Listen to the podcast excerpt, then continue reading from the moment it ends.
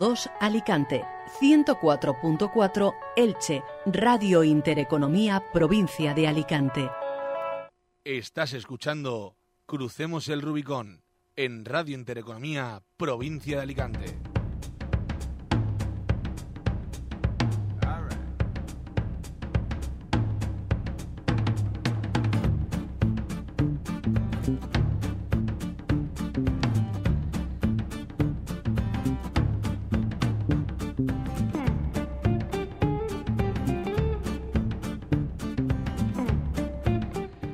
Las 11 y 13 de la mañana continuamos aquí, a pesar de la inflación.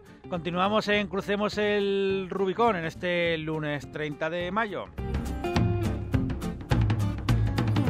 El último lunes de mayo, Alejandro, que como no me has escuchado cuando arranca el programa, pues te hago para que luego no me digas, es el último lunes de mayo. Ya lo he dicho, ¿eh? No... que tú eres muy de eso, eres muy de eso. Los de... lunes de mayo son especiales. Sí, siempre. Ah, el último lunes de mayo es como el último lunes de mayo.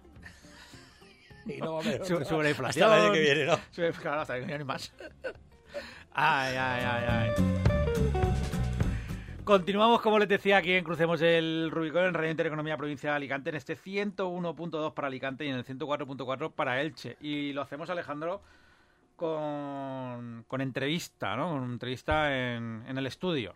De esas cosas que ya, ya, ya, no, ya no son noticias, una entrevista en el estudio, pero bueno, que no, no cuesta decirlo aún, porque es que es como más divertido, ¿no? Más...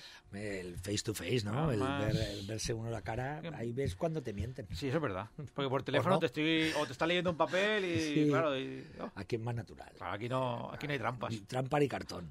Ahora falta que conectes ya las cámaras para que además... Ya, pero es que eso esa parte no es la mía.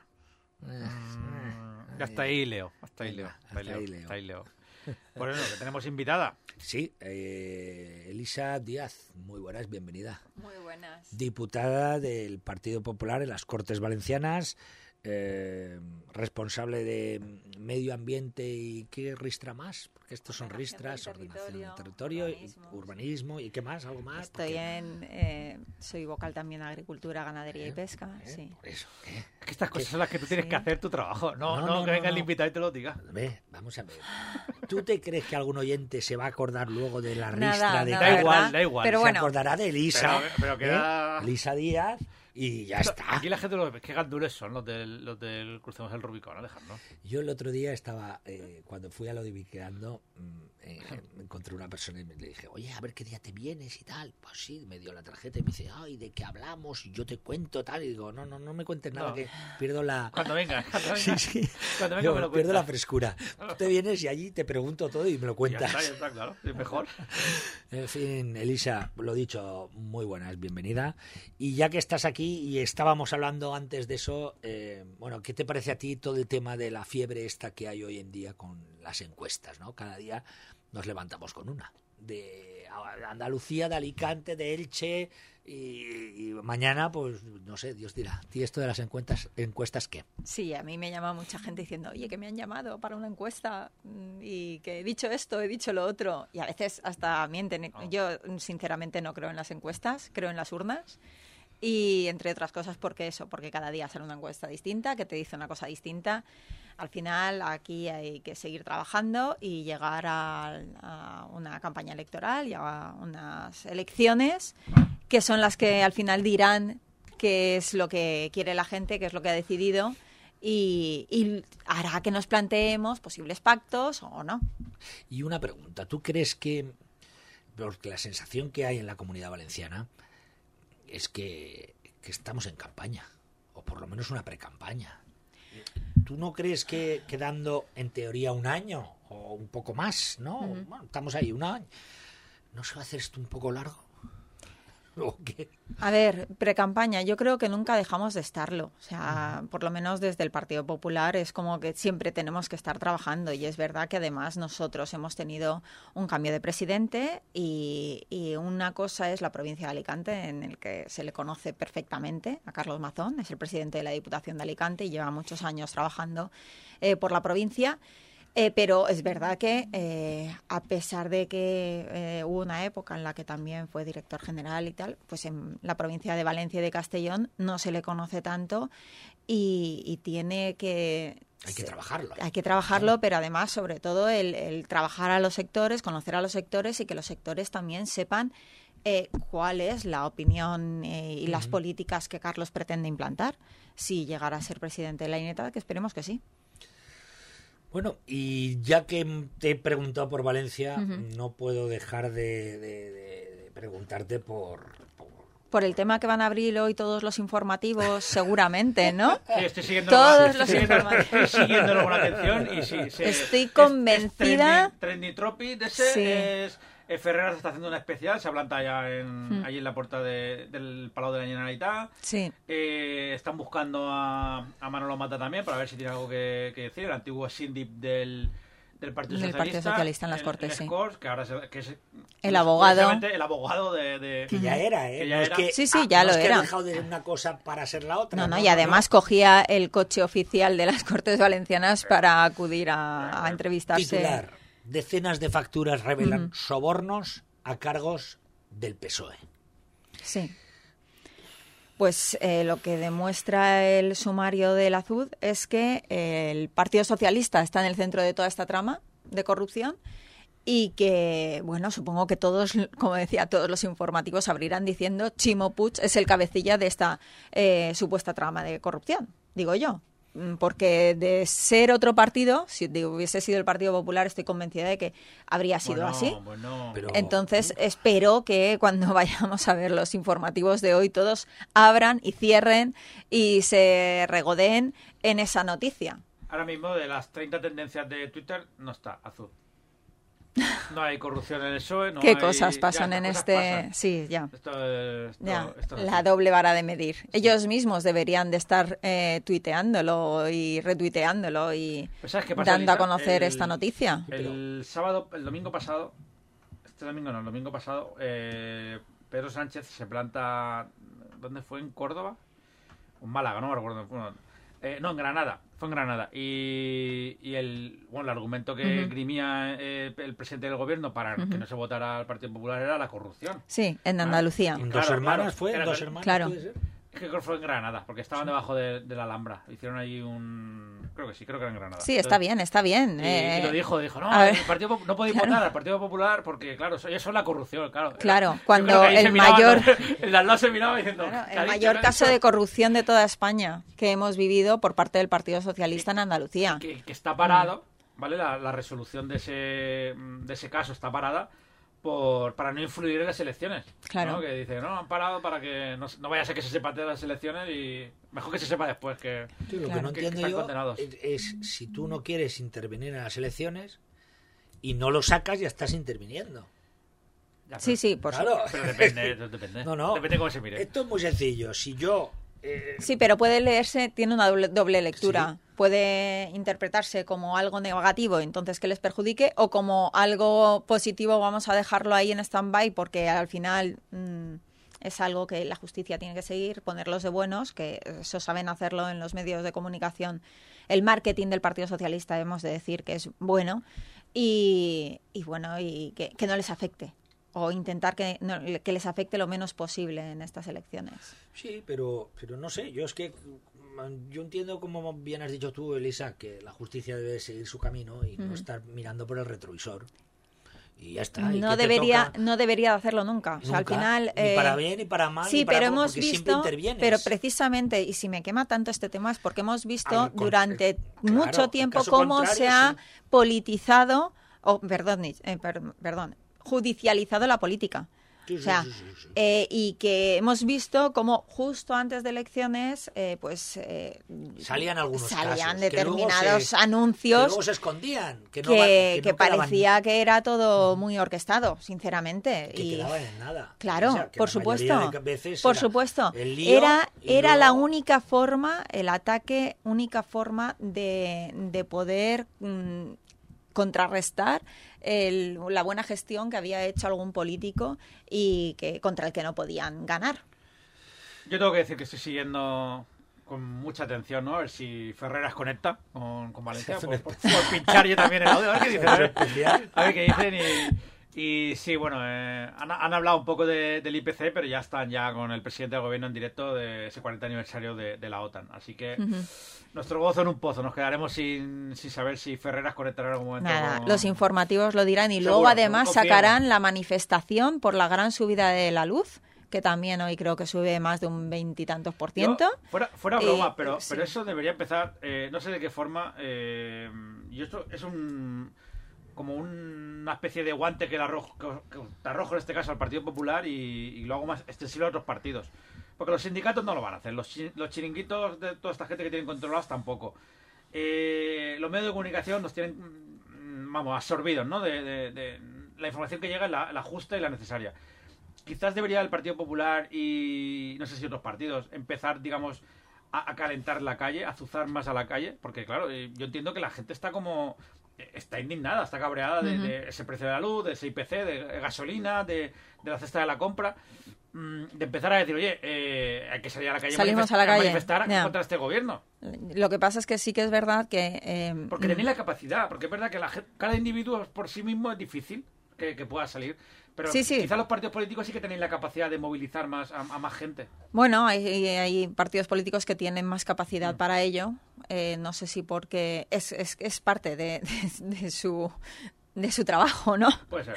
Eh, y, y es verdad que desde el Partido Popular siempre se nos ha achacado el que no dediquemos tanto a lo que es el marketing y el, y el, el poder arrastrar a esas masas porque nos dedicamos más a la gestión y a preocuparnos de hacer un, trabajo ¿no? dentro de nuestros cargos eh, para el día de mañana cuando gobernemos o si estamos gobernando el poder ofrecer a la ciudadanía lo mejor posible. ¿Sabes lo que me decía a mí mm, Pepito? Pepito Ramada fue un jefe que tuve yo de política en Canal No, el más grande.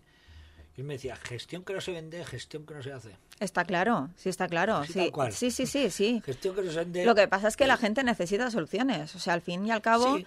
eh, cuando deje de gobernar Pedro Sánchez y ver, Chimo Puig, Permíteme que haga un chiste malo.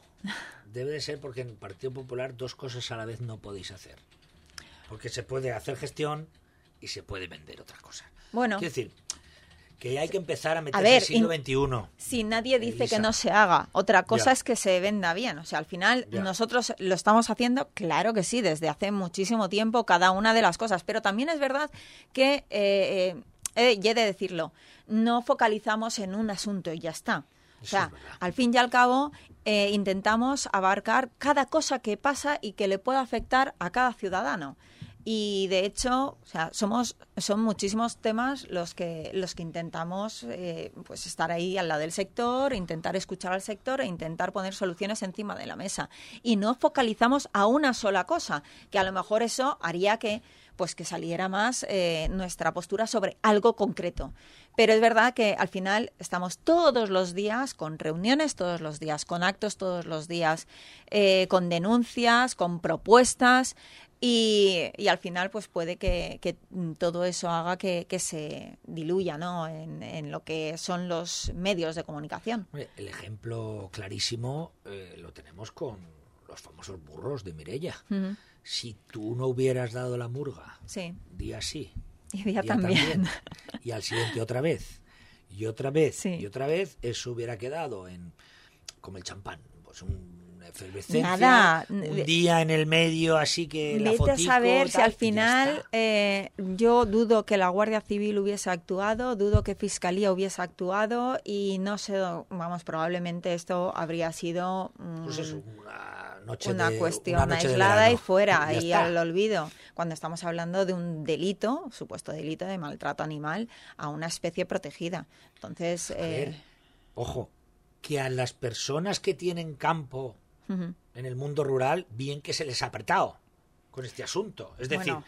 que ha habido persecución para la gente del mundo rural con Es los que- animales. es que de hecho, ¿Eh? yo que he tratado bastante con, con ellos, los requisitos para tener en, en condiciones legales a cada uno de los animales que son eh, considerados de granja eh, es, es brutal, incluso cuando están fuera de la cadena de producción. Es increíble. O sea, eh, los, los controles son muchísimos y sin embargo en este caso, que es un proyecto de la propia Consellería, no se hizo ningún control, ni un solo control, lo que al final eh, devino en esa trágica muerte de mm, pues mínimo, de- decimos mínimo 10 burros porque no sabemos si fueron más. Todo apunta a que fueron más. A mí la sensación que me da, mm, bueno, no es una sensación, para mí es una certeza. Es que esta gente, Elisa, eh, tienen el... Para mí, es, para ellos la justicia es una cosa, o la vida es una cosa, y para los demás tiene que ser otra. Ellos se sienten especiales. Sí, no, están por encima del bien y del mal. del. Ah, está claro. Entonces, No va con un- ellos es- el, el tener que cumplir con Mira todo. Oltra. Vamos, sí, lo tenemos Eh, claro. que- que sí. esto- Al final ella ha ido de víctima y cuando es eh, probablemente la causante de que una niña eh, fuera abusada repetidas en ocasiones porque su exmarido seguía en sí, el en mismo el- el centro que esta niña, cuando ella lo podría haber evitado si hubiese cumplido el protocolo, pues claro, todo esto hace ver que es increíble que se siga haciendo la víctima y, la víctima y se siga viendo como una víctima cuando Lo- lo- eh, claro. al final incluso he de recordar que en Segorbe ella en las Cortes Valencianas acusó a un hombre que fue absuelto Correcto. por estas circunstancias y, eh, y si lo nombró en las Cortes Valencianas era porque había sido concejal del Partido Popular. O sea, esto es muy injusto. Y sin embargo, ella mm, pues eh, parece que se tiene que ir de rositas sobre todo lo y que ha los pasado. medios. Quiero Sí, decir, sí. igual que por eso te lo he preguntado, porque claro, eh, aquí hemos vivido en la Comunidad Valenciana auténticas cazas de brujas, auténticas persecuciones, entrando además los medios de comunicación al ámbito más privado, mm, haciendo daño por hacer daño. Sí, sí. No, no, es que tengo esta noticia. No, no. Además, tú de la noticia, tú te has metido tres pueblos dentro. Por supuesto, y ha acabado, daño, acabado con la vida política de muchas personas, con la vida personal de muchas personas y de muchas familias. Y no les ha dolido, ¿eh? No, no, Eh, no. y parece que ellos, pues, pues tienen la piel muy fina y a cualquier cosa que se diga, cuidado, ¿eh? Que eso no se puede decir sobre estas personas. Esa corrección política y ese para ti es un juego y para mí es otro diferente. Tú Sí. tienes unas normas y yo tengo otras. Porque hoy lo de la señora Mónica Oltra, para mí, es una cosa que no tiene, no tiene ni parangón ni tiene sentido que esta sociedad no nos rebelemos ante estos comportamientos, de verdad. Sí, sí, por supuesto. Es que, y- es que no, pero la sociedad, ya no hablo, los medios de comunicación a mí, como hace mucho tiempo que me, me desengañé, no lo digas tú, Elisa, que tú necesitas ir a los medios, pero yo puedo No, decirlo. hay de todo. Dentro me de los medios y dentro de vuestro ámbito, pues hay de todo. Y, Igual que en cualquiera, supongo, es decir. Pero yo Pero me- eh, cuesta, ¿eh? Cuesta Sí. que al final sean objetivos o se trate a todo el mundo por igual o... No. Y eso no puede ser. Ahí hay una... Y luego te voy a poner el ejemplo concreto, el señor Francisco Camps, nueve de diez casos absueltos. Sí, sí. Y a este hombre, ojo, y fíjate lo que hablamos de los tiempos de la justicia, y resulta que el último caso, porque este hombre tenía un sueño, y era volver a la política, Sí. y tenía derecho, porque bueno, pues lo han, lo han exonerado Sí, claro. de todo los, lo que le acusaban, menos de una cosa que está pendiente, y la justicia lejos de acelerar. Pues ¿para cuándo le van a poner el caso? Para las Pues es elecciones. lo que hablábamos, Para que él claro. no se pueda presentar ni pueda, pues oye, pues tener ese, eh, oye, ese gusanillo Sí, sí. que es muy, muy respetable y además yo lo aplaudo porque, oye, uno se ha tenido que dejar porque la presión ha sido la que ha sido y luego tiene el derecho de, de querer volver Y, y no va a poder que- hacerlo. Que, no todo ¿eh? el mundo tiene la capacidad para... para, sufrir eso y levantarse. Exacto, Cuidado, exacto. ¿eh? ¿Eh? Y este hombre lo ha demostrado. Y le queda una. Le queda una de Y tendrá que esperar. Que tendrá que esperar Claro. a que eso se le, se le limpie. Claro. Porque es del Partido Popular. Porque si fuera otro partido, no pasaría Eso absolutamente no nada. Yo creo que ya bueno, es hora. es lo que... Sí, pero Elisa, yo creo que eh, ya es hora de que, de que estas cosas empiecen a tratarse. Eh, yo sé que, que, bueno, pues los, los gerifantes de los medios de comunicación son quienes son. Se conocen y se saben. Y si en un momento dado hay que sentarse con, hay que sentarse, y, pero esto hay que arreglarlo. Esto no puede ser. Esta parcialidad tan, tan clara, tan, tan evidente, no puede ser. De verdad, que el señor hermano del señor presidente de la Generalitat declaró hace una semana, justo hace una semana. Sí, reconociendo que tenía eh, facturas duplicadas y, que que había, había hecho utilizado... barbaridades y que encima la culpa era de la Generalitat que no le había dicho nada. O sea, es que Claro, muy fuerte. O sea, claro. La lías tú. No, es que a mí nadie me dijo nada. Ah, pero lo peor no es eso. No serían conocedores de ninguno, ni uno ni otro. Ya, es que aquí pero- al final eso la doble vara que de medir. Una cosita así Nada, pequeña, nada. en otros medios nada, y es, y es donde esto no Nada, puede que ser. si fuera ya- Esto no puede ser. Si hubiera sido el, el hermano de un dirigente del Partido Popular, de un pueblecito de Mata... Perdóname El con todo el hermano de respeto. Ayu- el hermano de de Ayuso Matacaga. dices, el hermano de Ayuso dices, que no tenía ese- nada. Escucha, eso ya por descontado. No tenía nada. estamos Bueno, hablando, Y se hicieron de especiales. Y se hicieron especiales. De dos semanas. Sí, sí, sí. Exacto. Eh, que- Casi Así- 24 horas. Dos así semanas, estamos, así Cuando estamos. el primo de Almeida. ¿Eh? También. Toda la semana también. especiales. El primo de Almeida. Pero especiales no solo en Y eso que Ferreras. habían, eso que habían documentos del ayuntamiento que decían que no tenían nada que ver. Y seguían, y seguían, y seguían. Pues, pero pues esta realidad, esto, a ver, esto hay que cambiarlo.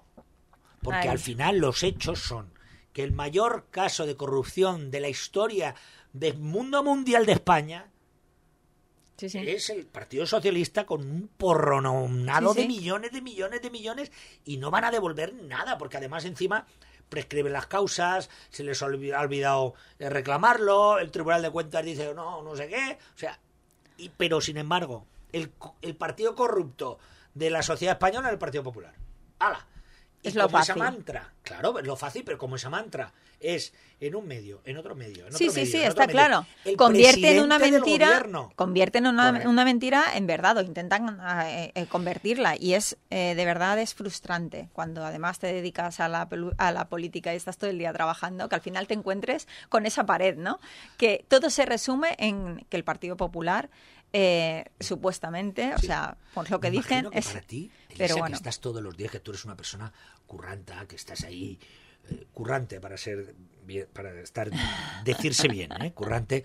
eh, debe ser frustrante también, Sí. ¿no? A veces y Sí, sí, sí. De, de encontrarte esa Claro. situación de estar dándolo final- todo, el callo y de repente, pues No, entre otras cosas porque luego la gente te dice que está harta de escuchar estos, estos comentarios, ¿no? De que Sí. sí corrupción y tal. Pero es que es lo que eh, la izquierda vende y que lo venda la izquierda no pasa nada. Y cuando al final nosotros hablamos de algún caso de, de corrupción del Partido Socialista, es como, uff, no me hables de eso. O sea, mm, perdona. Vamos a ver, si yo te pongo encima de la mesa lo que está pasando, yo quiero que te enteres. El otro día lo comentaba con, eh, pues en un círculo de, de amistades que no tienen nada que ver con la política. Es que no os habéis enterado de esto, de los hermanos de Chimo Puig con lo que ha pasado. Nadie sabía absolutamente nada. O sea, y llevamos detrás de este tema tanto tiempo que dices, es que si hubiese sido el Partido Popular, eh, mm, vamos, es que se sabría, todo el mundo sabría absolutamente todo. Y claro, nuestro trabajo no es ese. O sea, yo me tengo que dedicar a otras cosas. Ha habido um, cosas importantes que afecta, por ejemplo, a los agricultores, que los agricultores han saltado en pie de guerra porque se han enterado de que de repente desde el gobierno de España les han prohibido las quemas agrícolas y, y parece que, que si me dedico, dedico mi tiempo a trabajar ese tema para intentar arreglarlo desde mi posición, mi humilde posición de la oposición, valga la redundancia, pues, eh, pues parece que estoy perdiendo el tiempo. O sea, porque no sé, ¿a qué tendría que dedicar el tiempo? ¿A entonces argumentar mejor estos casos de corrupción del Partido Socialista? Hombre, Eh, no sé, a lo mejor porque camisetas ese, ese rollo ya está gastado. A lo mejor te podrían ver por No, pero escucha, si Es que hay que- te es podrían que, poner claro, hay que- Y luego te critica. Sí, eso sí, que además te pones y- y te dice camiseta que- y se enfada. Claro, es que eso no se puede pero, hacer. Que pero yo que sé, vamos a no buscar alternativas. A lo mejor te puedes poner peinetas con cartelitos. Con, No, si, sé, si llamar para- la atención. Para llamar la atención. He, ¿no? he intentado No, no, llamar la atención. Yo, he- eh, yo he ido, antes de que desde, desde mi partido a nivel nacional habla- hablaran de Frankenstein, de gobierno Fra- Frankenstein, yo con el tema de la ley por la función social de la vivienda, yo decía esto, aparte de un bodrio que no va a servir de nada, y ya se ha visto durante todos estos años, yo llevé un Frankenstein dibujado con los distintos colores de los distintos partidos y esto es lo que hay. O sea, esto se desmonta, se desmonta solo porque... eh, y llamas la atención y he llevado a las cortes una margarita que se va deshojando. Eh, al final hay que llamar la atención, y, pero, pero es efímero, o sea, es que, es que pasa... Sí, es hasta que cae la hojita de la margarita, que es un momento y ya sí, está. Sí, entonces, pues bueno... Así que mm, yo, yo sigo trabajando con, a pie de calle con los sectores, eh, intentando conocer su problemática, intentando buscar soluciones que les planteo ellos mismos, que me dan su visto bueno, que presento en las Cortes Valencianas, que además coordinamos con otros compañeros en el Senado y en el Congreso para también, si es a nivel nacional la problemática, el poder presentar allí iniciativas que ayuden a solucionar ese problema. Y, bueno, y ese es mi día a día. Al fin y al cabo, creo que es para lo que estamos. ¿Qué es esto de, la, de las quemas agrícolas? Para que los oyentes te han escuchado un momento, has dicho quemas agrícolas. Hmm. ¿Y qué, qué, es? Porque es, verdad que en algunos medios sí que han salido estos días atrás las quemas agrícolas, pero, pero realmente esto...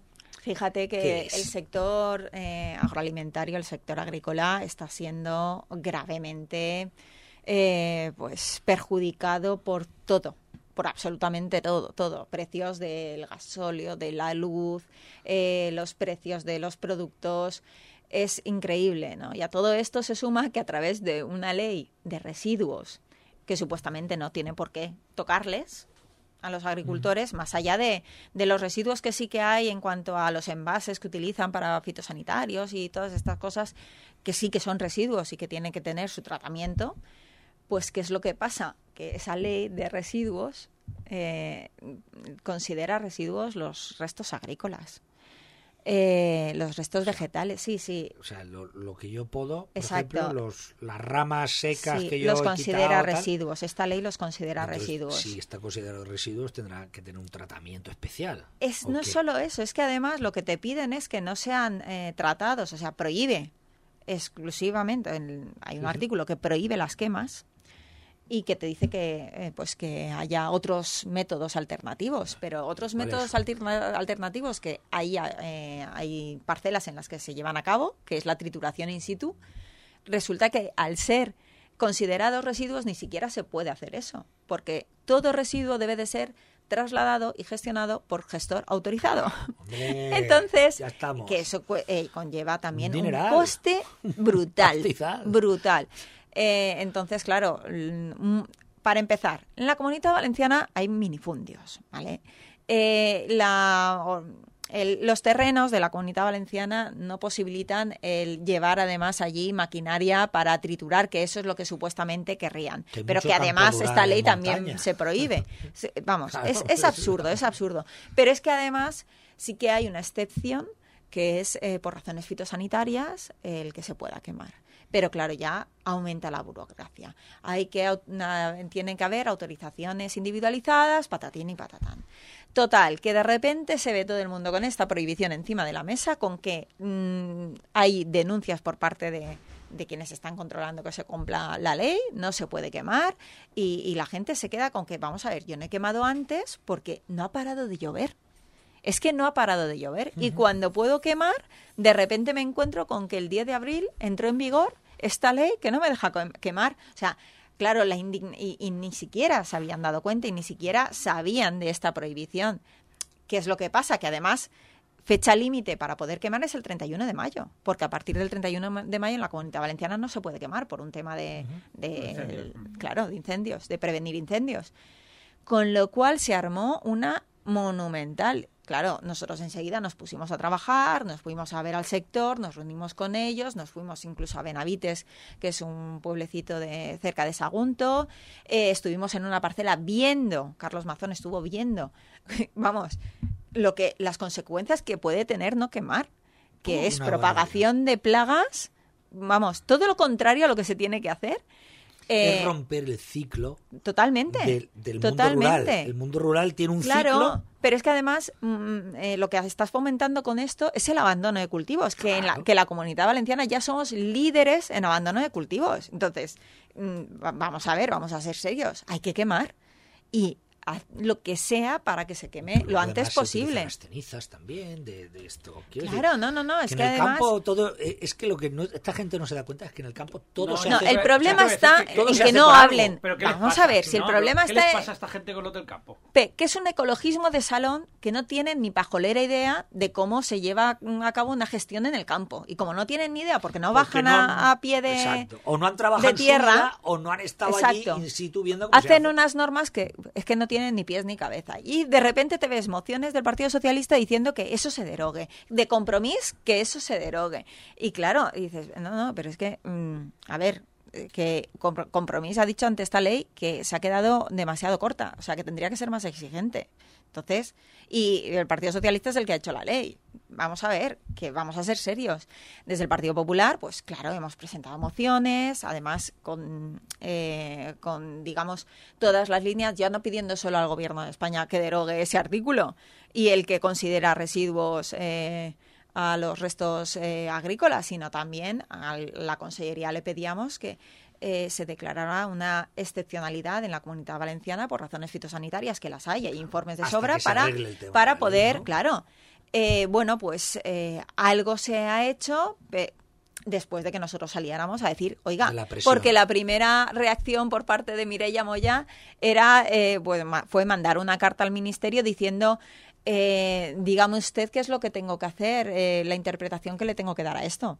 Claro, y tú decías, vamos a ver, mm, interpretación es que ahí hay un artículo que prohíbe las quemas, que hay una excepcionalidad y que tú te tienes que acoger a la excepcionalidad porque además hay informes que avalan esa excepcionalidad y poder permitir a los agricultores quemar ya, ya, porque es que urge. Una pregunta, pero además de los agricultores, si yo tengo un campo, tampoco puedo hacerlo. No, silvícolas tampoco, o sea, restos silvícolas tampoco, nada. O sea, que si yo tengo un campo este fin de semana pasado, Mm. por No. cualquier cosa se me ha ocurrido, pues, oye, he limpiado ahí un poco, No, no, no. porque viene el verano. Salvo que tengas No. el permiso. ¿Eh? Ah, ah. No, no, además eh, lo dice Hombre. claro, ya no, no llama restos, lo llama residuos. Residuos vegetales generados en entornos eh, agrícolas o silvícolas.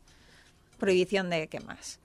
Y ya está. Pero yo me- Eh, eh, sin conocer, es que al final estos son eso, Ahora- que se hacen normativas sin conocer la realidad de nuestro territorio. Están sacando normas, bueno, normas y iniciativas, ¿no? Donde hay ciertos ayuntamientos, imagino que el que tiene dinero y, y puede, eh, donde van a recoger la- la- las podas, ¿no? De que tú tienes una... ahora la gente ya empieza a irse al campo, ya no solo el- en el tema agrícola, ¿no? El tema de eh, ornamental. Claro, tú llegas, quieres arreglar tus cipreses, quieres arreglar tu- tus historias, la gente normalmente lo quemaba.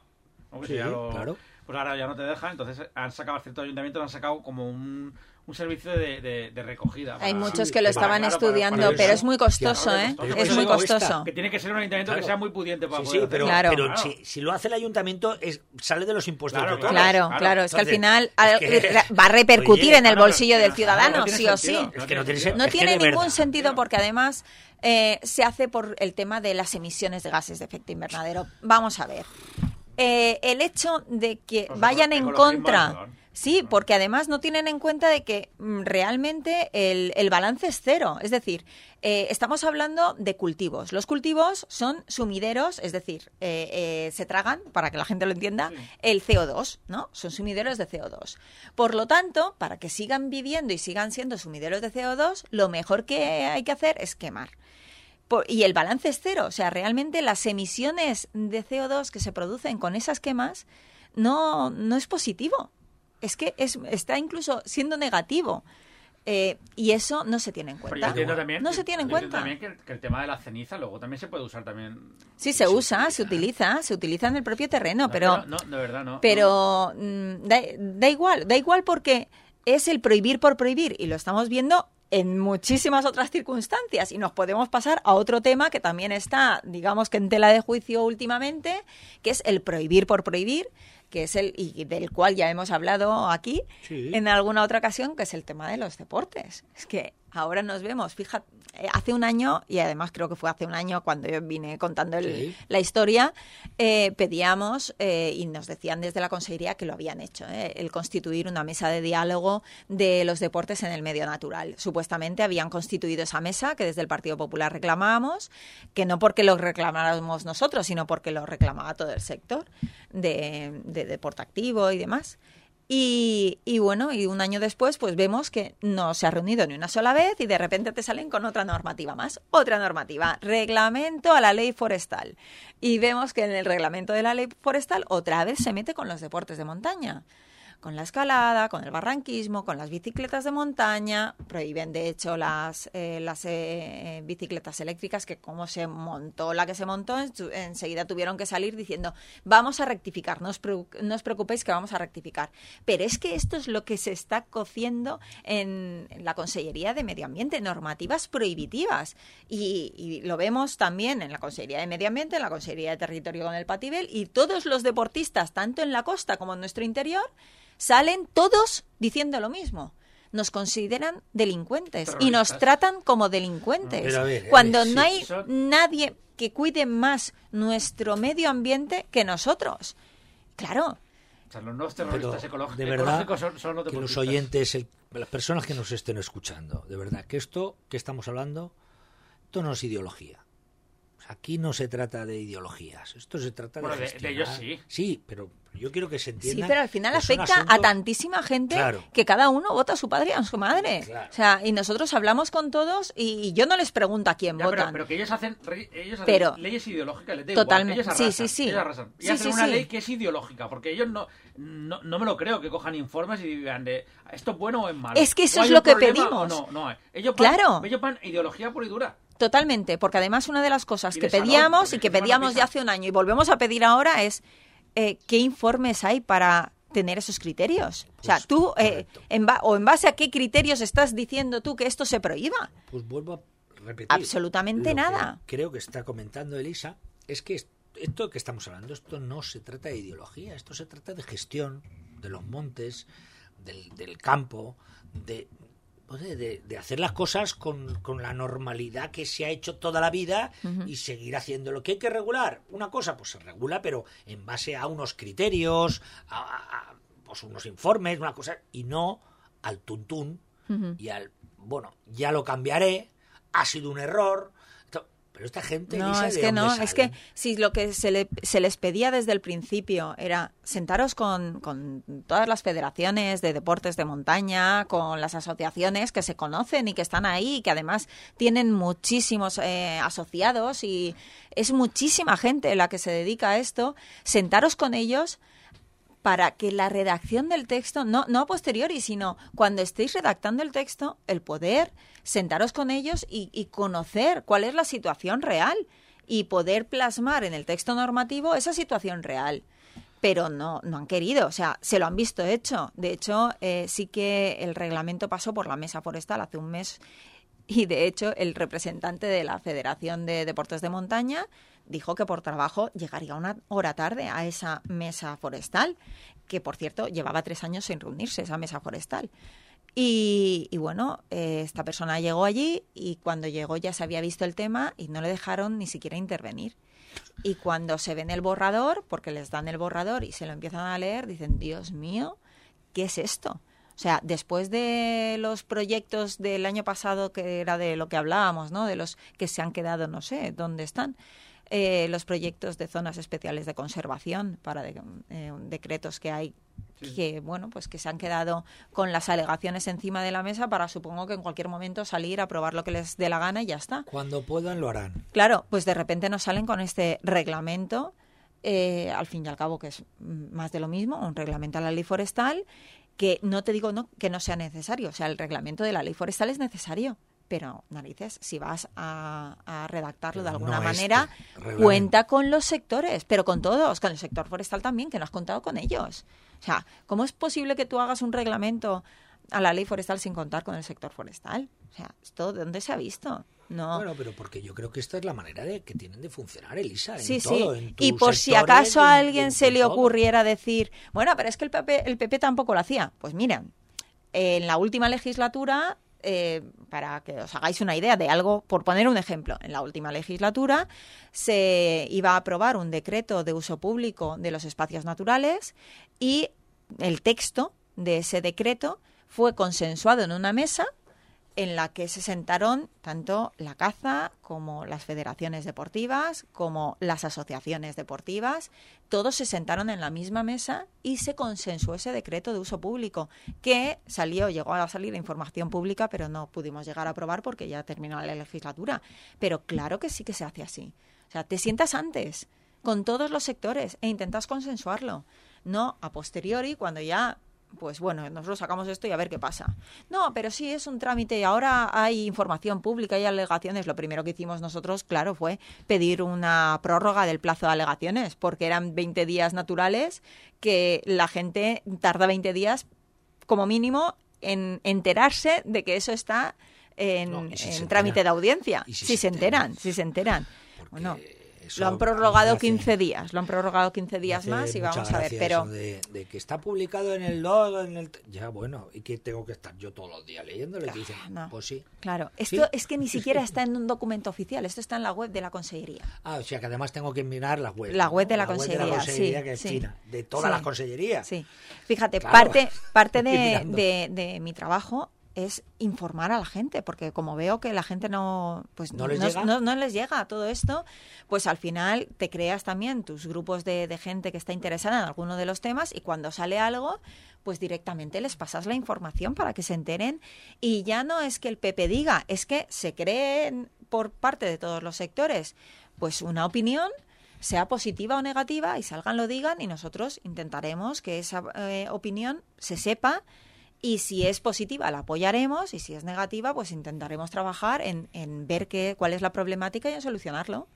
¿Y cómo están, ya que lo has comentado, los agentes forestales o los bomberos forestales? Bueno, eh, aquí hay... ¿cómo, ¿Cómo está? Porque creo que hace un año, con la última hablamos de este tema, les habían engañado, no tal, no sé qué. Sí, siguen saliendo, siguen saliendo a la calle, pero cuando no son los bomberos profesionales, son los bomberos forestales o cuando no los agentes medioambientales. Los agentes medioambientales lo que me llega es que, pues, que pensaban, por supuesto, que con el Botanic iban a estar mejor reconocidos, pero nada más lejos de la realidad.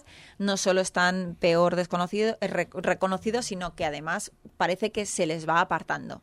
¿Vale? De todas las competencias que han ido que, teniendo, pues se les ha ido apartando incluso del plan de emergencias. Parece que a los eh, agentes medioambientales, que son importantísimos en nuestros montes, que son quienes mejor se conocen nuestros montes, pues se les va apartando poco a poco de, todo.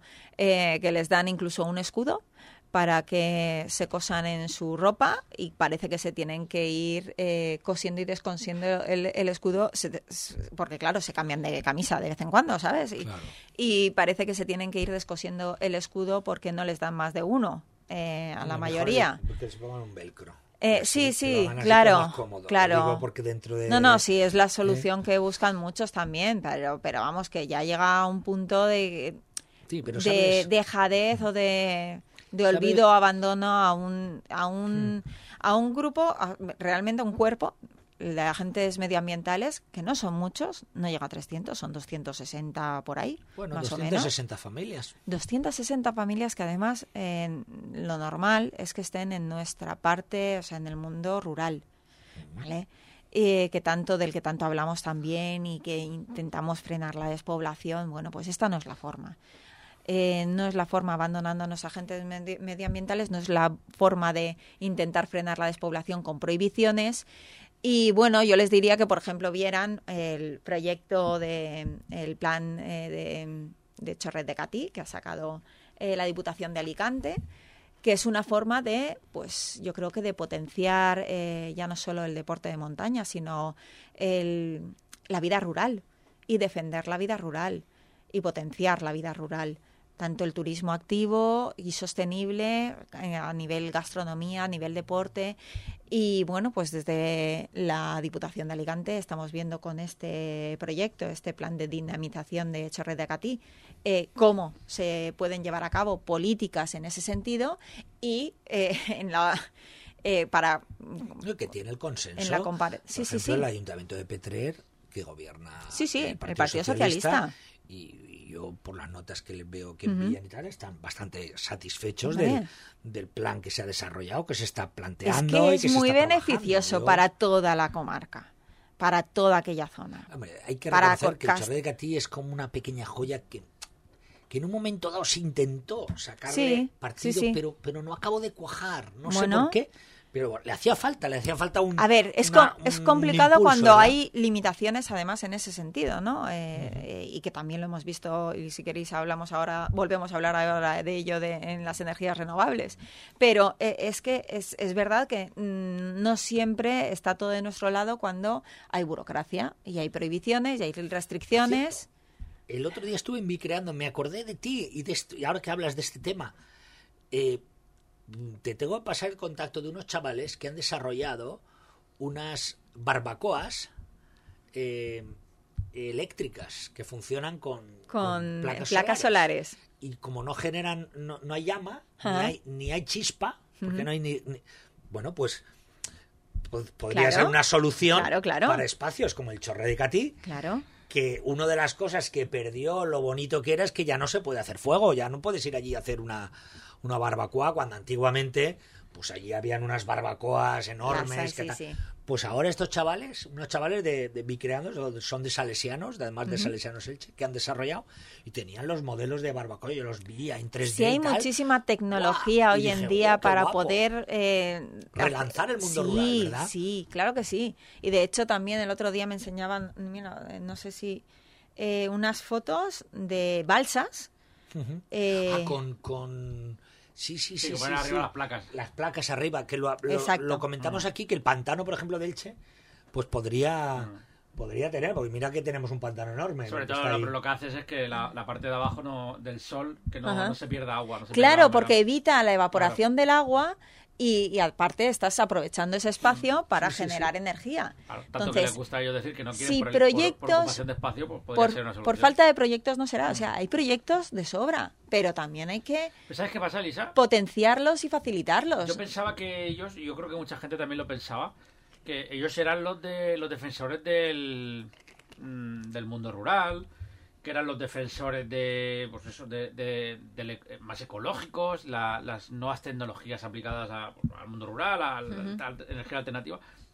Y, las- Pero- y, y cada día que pasa, todo claro, Es que no, es que, es que claro. además te hablan de transición eh, energética, bueno, ellos hablan de transición Mm. ecológica y que la soberanía energética es fundamental, pero lo que luego sale Compromiso y Podemos y lo que te dicen es poner placas solares en todos los tejados, de toda, de, Calla, calla, que es lo que calla. ya estuvimos hablando no, aquí. La ministra ha dicho hoy que Sí. quiere poner hasta en, en, en Zarzuela y en Moncloa.